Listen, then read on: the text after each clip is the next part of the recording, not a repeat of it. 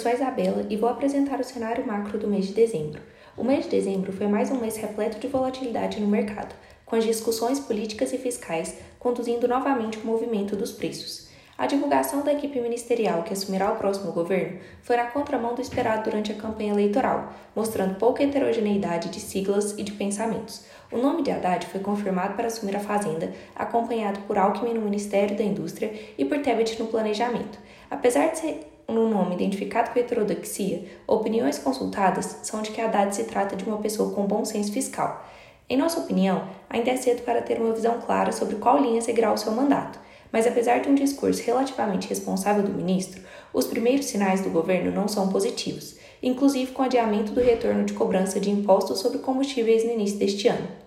Outra surpresa negativa veio da nomeação de mercadante à frente do BNDES, um nome mais desenvolvimentista que irá assumir grande responsabilidade, com potenciais impactos significativos sobre os mercados de crédito.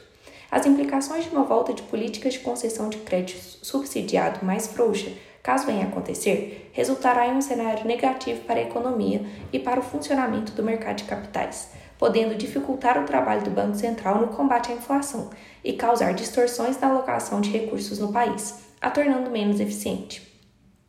Conforme sinalizamos em cartas anteriores, a atividade econômica continua dando sinais de desaceleração, à medida que os efeitos da política monetária restritiva entram em vigor.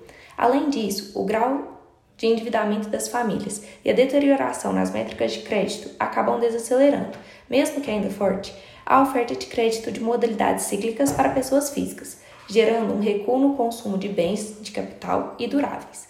Dado o ambiente desafiador para 2023, acreditamos na continuidade da trajetória de arrefecimento da atividade econômica, apesar da probabilidade de um cenário fiscal frouxo para este ano ser elevado.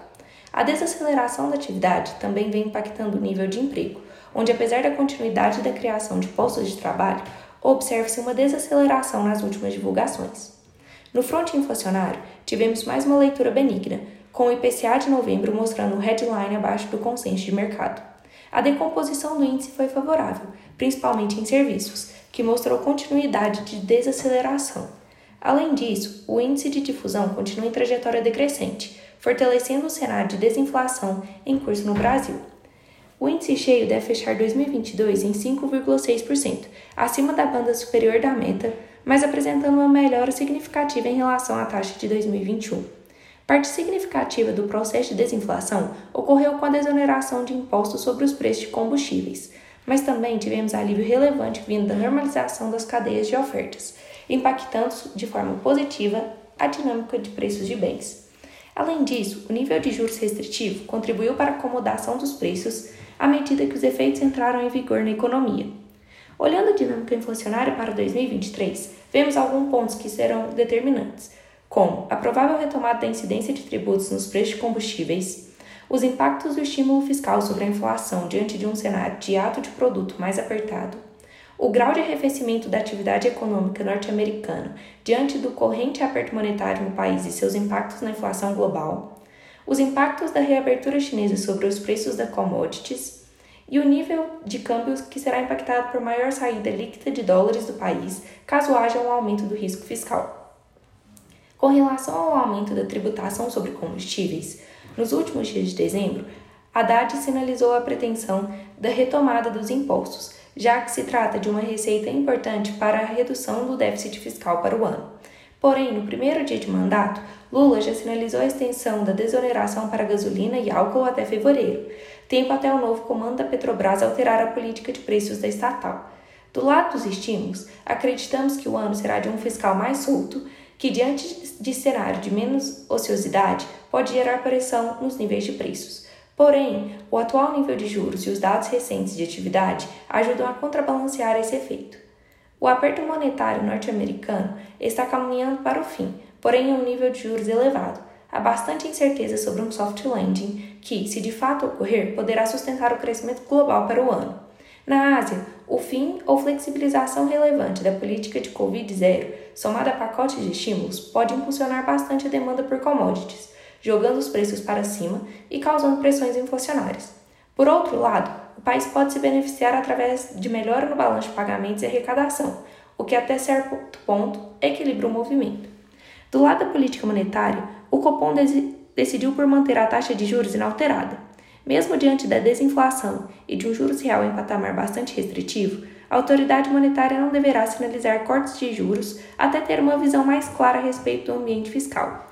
Em aparições recentes, Campos Neto ressaltou a preocupação com a possibilidade de um BNDES muito mais ativo na concessão de crédito subsidiado, o que poderia alterar a potência da política monetária via canal de crédito e aumento da taxa de juros neutra. Durante o mês, com o anúncio de Aloysio Mercadante para o comando do banco, essa preocupação se tornou ainda mais relevante. No campo político, tivemos continuação de um ambiente repleto de volatilidade. A divulgação da equipe ministerial de Lula confirmou a ideia de um terceiro mandato menos pragmático do que foram os anteriores, como podemos notar com a confirmação de Haddad à frente da Fazenda e Mercadante no BNDES. Além disso, a distribuição das demais pastas ficou concentrada em seus aliados, deixando de lado a sinalização de uma frente ampla no governo. Tivemos a aprovação da PEC de transição, que validou o gasto extrateto de 168 bilhões para o prazo de um ano, desidratando de forma considerável no que se diz respeito ao prazo, que originalmente mirava quatro anos. Para finalizar as sinalizações econômicas negativas, o governo conseguiu aprovar na Câmara mudanças na lei das estatais, sendo a principal delas a redução da quarentena para a posse de cargos em empresas públicas de pessoas atuantes no processo decisório de partidos políticos, substituindo os 36 meses para 30 dias. A mudança, no entanto, ainda não foi aprovada no Senado. No cenário externo, tivemos mais uma leitura positiva vindo do CPI norte-americano de dezembro, mostrando um número abaixo do projetado pelo mercado. As últimas leituras têm mostrado uma dinâmica mais clara em relação ao comportamento de preços, apresentando recuo significativo em bens e energia. Porém, a dinâmica de serviços e salários segue de forma bastante desafiadora. O alívio vindo da inflação tem dado margem para o Fed reduzir a velocidade do aperto monetário nas últimas reuniões. E para fechar o ano, o FONC entregou mais uma alta de 0,5%, fechando 2023 com a banda superior do Fed Funds em 4,5%. Apesar da redução na magnitude da alta, que vinha sendo reajustada em 0,75%, os membros do comitê seguem um discurso bastante conservador, de forma a conter as expectativas do mercado em torno do processo de corte de juros. Olá, eu sou Mariane Moraes, gestora da estratégia de crédito privado da Butiá Investimentos. Vamos falar dos destaques deste mercado e o desempenho dos nossos fundos no mês de dezembro. Na renda fixa, dezembro foi um mês de bastante volatilidade atrelada às variações na curva de juros, dadas as incertezas políticas sobre o fiscal e para a condição das empresas estatais. No mercado de crédito privado, observamos a retomada de emissões após a antecipação de algumas ofertas diante do período eleitoral. Mesmo com a desaceleração das ofertas nos meses anteriores, 2022 foi um ano de elevados volumes de emissão de títulos de renda fixa. Para 2023, o cenário para as novas emissões de crédito segue promissor, com o mercado projetando o atual nível de juros durante todo o ano de 2023, dadas as incertezas fiscais, reforça a percepção de aversão a risco pelo investidor e taxas de desconto elevadas continuarão comprimindo a valuation das empresas para captação via equity local, bem como os elevados custos de captação no mercado externo.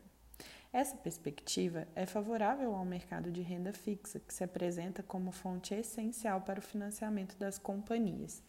O atual nível de juros nominal também resulta em retornos bastante atraentes para os investidores, o que pode continuar refletindo em fluxo para a classe. O ponto de observação deste movimento está na combinação entre essa demanda e a dinâmica de menor volume de emissões, o que pode comprimir os níveis de spread de crédito. Outro ponto que reforça a incerteza em relação às novas emissões para o próximo ano é a influência heterodoxa da nova gestão dos bancos públicos e suas diretrizes para a atuação no mercado de crédito privado. A confirmação de mercadante à frente do BNDES, por exemplo, teoricamente mais disposto a retomar o papel da entidade como fonte abundante de crédito subsidiado, pode ser prejudicial para a dinâmica do mercado de capitais, gerando ineficiências em torno das fontes de captação disponíveis e sobre a alocação eficiente de capital. Se de fato esse cenário se concretizar, acreditamos que novas emissões de dívida via mercado de capitais serão mais escassas e, a depender da magnitude da atuação desses bancos, poderemos ver a deterioração significativa no risco país aumento de prêmios de risco e níveis ainda mais elevados de juros. Para preços, esse cenário requer monitoramento rigoroso, no caso de uma redução significativa da oferta de papéis a mercado. Na dinâmica de ativos durante o mês, notamos um mercado cada vez mais seletivo, priorizando ativos de melhor qualidade e de baixa duration, o que continuou pressionando spreads de crédito para a categoria. As demais debêntures atreladas ao CDI apresentaram certa estabilidade durante o mês. Já para as debêntures atreladas ao IPCA, a dinâmica segue bastante desafiadora e dessa vez com a volatilidade da curva de juros afastando os investidores de renda fixa na classe, mesmo diante de um cenário de yield e spread de crédito bastante atrativos. Vimos um processo ainda bem tímido de estabilização dos spreads de crédito da classe, que passavam por uma forte abertura nos últimos meses. Apesar de bastante volatilidade contratada para frente, acreditamos que a categoria pode gerar retorno bastante atrativo para os investidores no médio e longo prazo. O cenário econômico e político permanece desafiador, ainda sem diretrizes claras, além de vários resultados possíveis das ações do governo. Neste contexto, a máxima de gestão da Butiá tem sido o maior nível de prudência, tanto em relação à qualidade de crédito dos ativos, mas também em relação à composição dos portfólios. Com essa leitura, mantivemos alocações em setores sólidos e, dentro desses setores, nomes resilientes. Além disso, estamos mantendo uma posição mais conservadora em caixa para fazer frente ao cenário. Em dezembro, o Butiá Top Crédito Privado FICFIF apresentou rentabilidade de 1,22%, o equivalente a 108,23% do CDI. Em 2022, o fundo acumulou retorno de 14,14%, o equivalente a 114,31% do CDI. O carrego bruto no final do mês foi de CDI mais 1,28 e a duration do nosso portfólio de 1,95 anos. Continuamos adotando uma postura bastante conservadora a respeito dos nomes que compõem o portfólio, revisando os cases para assegurarmos a capacidade das empresas navegarem em um ambiente mais adverso. Um dos principais movimentos do mês foi o aumento relevante da alocação de caixa e em ativos de liquidez, justamente para fazer frente ao ambiente.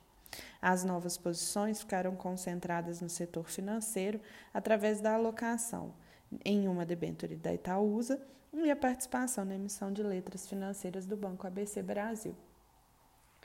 O Butiá Plus, FIF Crédito Privado, apresentou rentabilidade de 1,31%, o equivalente a 116,94% do CDI.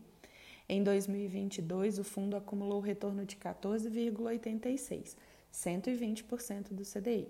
Ao final do mês, o carrego bruto foi de CDI mais 2,54 e a duration de 2,04 anos. O Fundo Plus é o nosso veículo moderado de risco, apresenta-se como excelente alternativa para o investidor que está buscando uma rentabilidade adicional na renda fixa, sem adicionar risco relevante ao seu portfólio. Sua carteira tem defendido um excelente carrego e temos conseguido capturar o fechamento de spread dentro do portfólio acompanhando o fluxo comprador do mercado de renda fixa. Fechamos dezembro com mais uma excelente performance, mesmo diante de um cenário mais adverso e de maior volatilidade. No mês, tivemos a debênture da IMC como destaque na atribuição de performance, com o ativo fechando a taxa de maneira significativa. Em relação às movimentações, decidimos por participar da emissão da letra financeira do Banco ABC e por alocarem um novo FDIC através do mercado secundário. Diante do momento oportuno do mercado, aproveitamos um forte fluxo de venda em uma debênture de rede DOR para iniciarmos a alocação, capturando um excelente preço para o papel, dada a sua excelente qualidade. Em dezembro, o Butiá Debentures Fundo Incentivado em Infraestrutura apresentou rentabilidade de menos 0,16%, em 2022, o fundo acumulou retorno de 3,75%. O yield da carteira encerrou o mês em 7,30%, o que representa um prêmio de 1,22 sobre a ETTJ. A duration ao final do mês era de 5,06 anos. A performance do fundo foi bem volátil ao longo do mês, dados os movimentos na curva de juros, com o noticiário local em torno da PEC de transição e a nomeação de mercadante à frente do BNDES, e a alteração da lei das estatais repercutindo de forma bastante negativa, provocando forte abertura na curva de juros real. Em relação aos spreads de crédito, percebemos uma estabilidade durante o mês, com alguns ativos de maior qualidade já ensaiando um ponto de inflexão, mostrando um leve fechamento. Dados os preços bastante atraentes, podemos notar uma leve retomada da demanda por ativos na classe, porém ainda de forma tímida. À medida que tivermos uma redução na volatilidade dos juros local, é provável que tenhamos um recuo mais acentuado nos spreads de crédito, com uma retomada concentrada nos ativos de melhor qualidade de crédito. Em dezembro, o Butiá Top Catu Seguro Previdência FIRF-CP apresentou rentabilidade de 1,23%, 109,31% do CDI em 2022, o fundo acumula retorno de 13,67, 110% do CDI. Ao final do mês, o carrego bruto foi de CDI mais 0,90 e a duration de 1,83 anos. Durante o mês, o fundo recebeu um fluxo de aplicações bastante relevante, o que fez com que algumas posições fossem diluídas. Sendo assim, parte significativa das movimentações ocorreram com o racional de rebalancear o portfólio, mantendo a estratégia. Porém, dada a nossa visão mais cautelosa para 2023, mantivemos um nível elevado de caixa. Além do rebalanceamento, nós iniciamos a posição da debênture de Itaúsa e participamos da emissão da letra financeira do Banco ABC.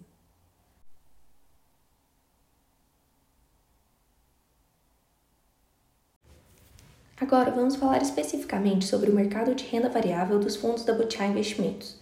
O Butiá Fundamental FIC-FIA teve uma queda de 0,6% em dezembro e terminou o ano de 2022 com um ganho de 7%. O Butiá Fundamental Long Based FIC-FIN apresentou alta de 0,4% no último mês do ano, acumulando ganho de 10,9% no ano.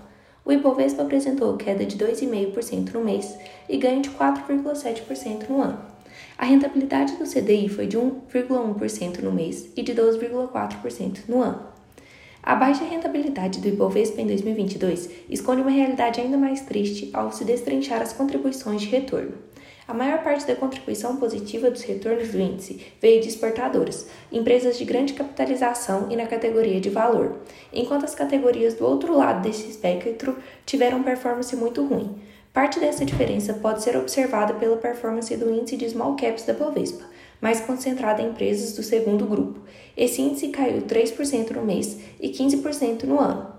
Uma economia global ainda forte no início do ano, devido à reabertura econômica e aos estímulos fiscais e monetários durante a Covid, aliada à restrição de oferta de commodities causada pela guerra Rússia-Ucrânia, garantiu o alto preço dos produtos de exportação e desempenho das exportadoras em 2022.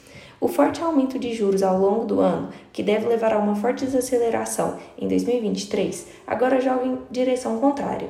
No entanto, a reversão das políticas de controle da pandemia na China, que ainda vinha com fortes restrições à mobilidade, pode dar sustentabilidade aos preços desses ativos. Nossas principais teses neste universo se mantêm em produtoras de petróleo, com concentração nas junior oils brasileiras. O risco de má alocação de recursos e políticas que prejudicam os minoritários na Petrobras é muito grande, mesmo para seus atuais níveis de valuation. Também mantemos alguma alocação em Vale, que além de se beneficiar do processo de reabertura chinesa, é uma tese defensiva com exposição ao dólar, boa geração de caixa e opcionalidades ligadas à qualidade de seu minério e ao segmento de metais básicos. A combinação de um IPCA alto e o consequente aumento das taxas de juros brasileiras, com aumento do risco fiscal, foi prejudicial às teses ligadas à economia doméstica, às pequenas empresas ou empresas alavancadas e as teses de crescimento. A economia já mostra sinais de desaceleração, consequência do aumento das taxas de juros que começam a mostrar seus impactos no mercado real. A desaceleração é negativa para os ativos domésticos, mas isso deveria acelerar o processo de desinflação em curso e permitir uma redução das taxas de juros ainda em 2023. No entanto, o expansionismo fiscal deste governo coloca a queda da inflação e dos juros em questionamento, mantendo nossa visão negativa para todo este grupo por mais um ano, caso não haja reversão da direção apontada pelo novo governo neste início de mandato.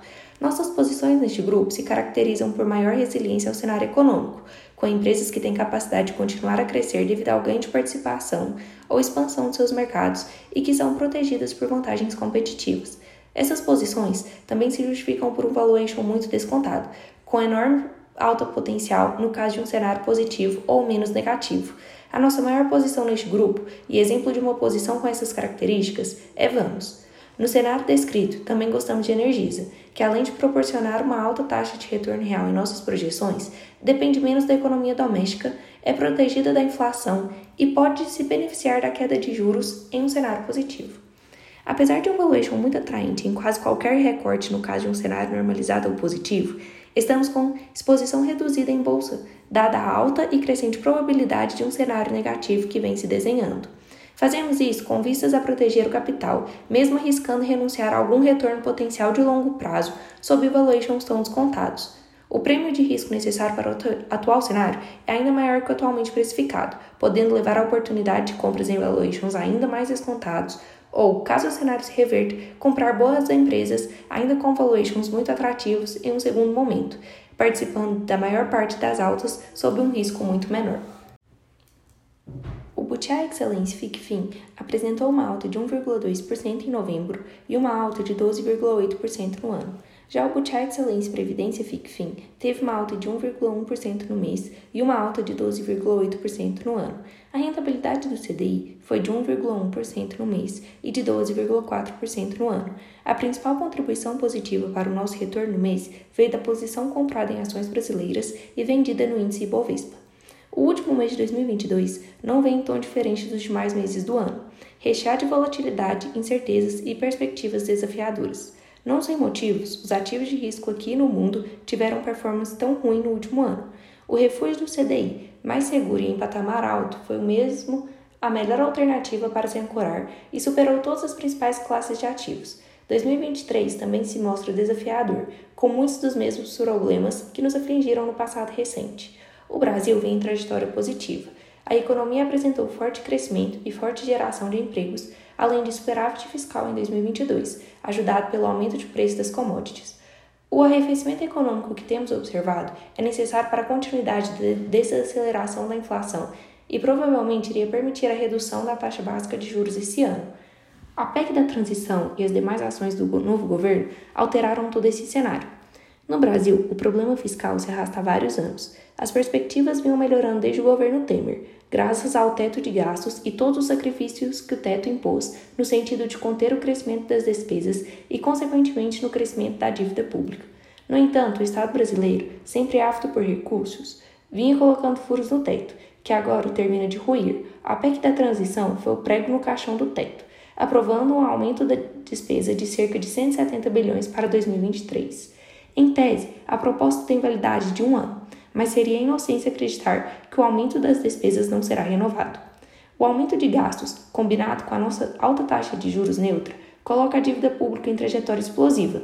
Naturalmente, todos os ativos de risco nacionais sofrem com a consequente alta das taxas de juros que isso causa. Para agravar a situação, todos os demais sinais econômicos vão na direção errada. É provável que o BNDES amplie sua participação na concessão de crédito. Uma expansão forte de crédito subsidiado pode dificultar o trabalho do Banco Central, que, para arrefecer a inflação, trabalha na direção contrária, subindo os juros no intuito de conter a atividade econômica, além de potencialmente tomar o lugar do mercado financeiro, oferecendo empréstimos a juros subsidiados. É difícil acreditar que técnicos do governo, influenciados pela política, serão mais eficientes em definir quais são os melhores projetos para financiar do que o conjunto de participantes do mercado que buscam otimizar o resultado de seus investimentos. Existe também flertes com a revisão de alguns temas, como a reforma trabalhista e o marco do saneamento, trazendo retrocessos e insegurança jurídica. Outra frente negativa deve ser o uso de estatais para projetos do governo, como viés mais político que econômico e a interrupção de privatizações. Caso o governo não encontre maneiras de equalizar a dinâmica da dívida, a trajetória negativa para os mercados e para o país deve continuar. Um novo regime fiscal será apresentado em 2023 para substituir o teto de gastos e provavelmente apresentará o aumento de tributos como ferramenta para reduzir o déficit fiscal e estabilizar a dívida. Até lá, é necessário acompanhar as sinalizações e demais ações do governo. Nesse sentido, já começamos o ano com o pé esquerdo, pois tivemos o adiamento da retomada da incidência de tributos nos preços de combustíveis, que seria uma importante recomposição de receita. O foco no cenário internacional continua no controle inflacionário e na desaceleração necessária para a convergência para a meta dos índices de preços nos países desenvolvidos. Os últimos sinais têm sido positivos, com desaceleração da inflação de bens, embora a de serviços continue pressionada. O mercado procura precificar também qual o tamanho da recessão necessária para essa convergência. A desaceleração dos países desenvolvidos é negativa para o Brasil devido aos seus impactos nos preços das commodities, mas como contraponto a isso, temos a redução dos controles relacionados à pandemia na China, que deve acelerar o seu crescimento em relação a este ano. O Brasil tem inclusive sido receptor de recursos estrangeiros pela dinâmica de commodities e pelo fato de ser um emergente democrático, sem problemas energéticos e afastado de conflitos bélicos, mas precisa melhorar sua agenda interna para tirar proveito disso. Com um cenário tão negativo, estamos com um nível de risco muito baixo nos portfólios da casa, com alguma exposição comprada em nosso portfólio de ações contrabalanceada pela posição vendida em índice Bovespa e eventualmente uma leve alocação tática em juros pré-fixados intermediários ou curtos, quando achamos que existe um excesso de pessimismo nos preços, criando uma simetria positiva. Também mantemos uma pequena posição vendida em bolsa americana devido a um valuation que ainda vemos como esticado para o cenário atual. Essas foram as nossas considerações sobre o mês de dezembro para os fundos da Butiá Investimentos. Para conhecer mais sobre a gestora e sobre os nossos cenários, acesse nosso site butiainvestimentos.com.br. Também siga a gente nas redes sociais, arroba Butiá Invest no Instagram e Butiá Investimentos no LinkedIn e Facebook. Até mês que vem!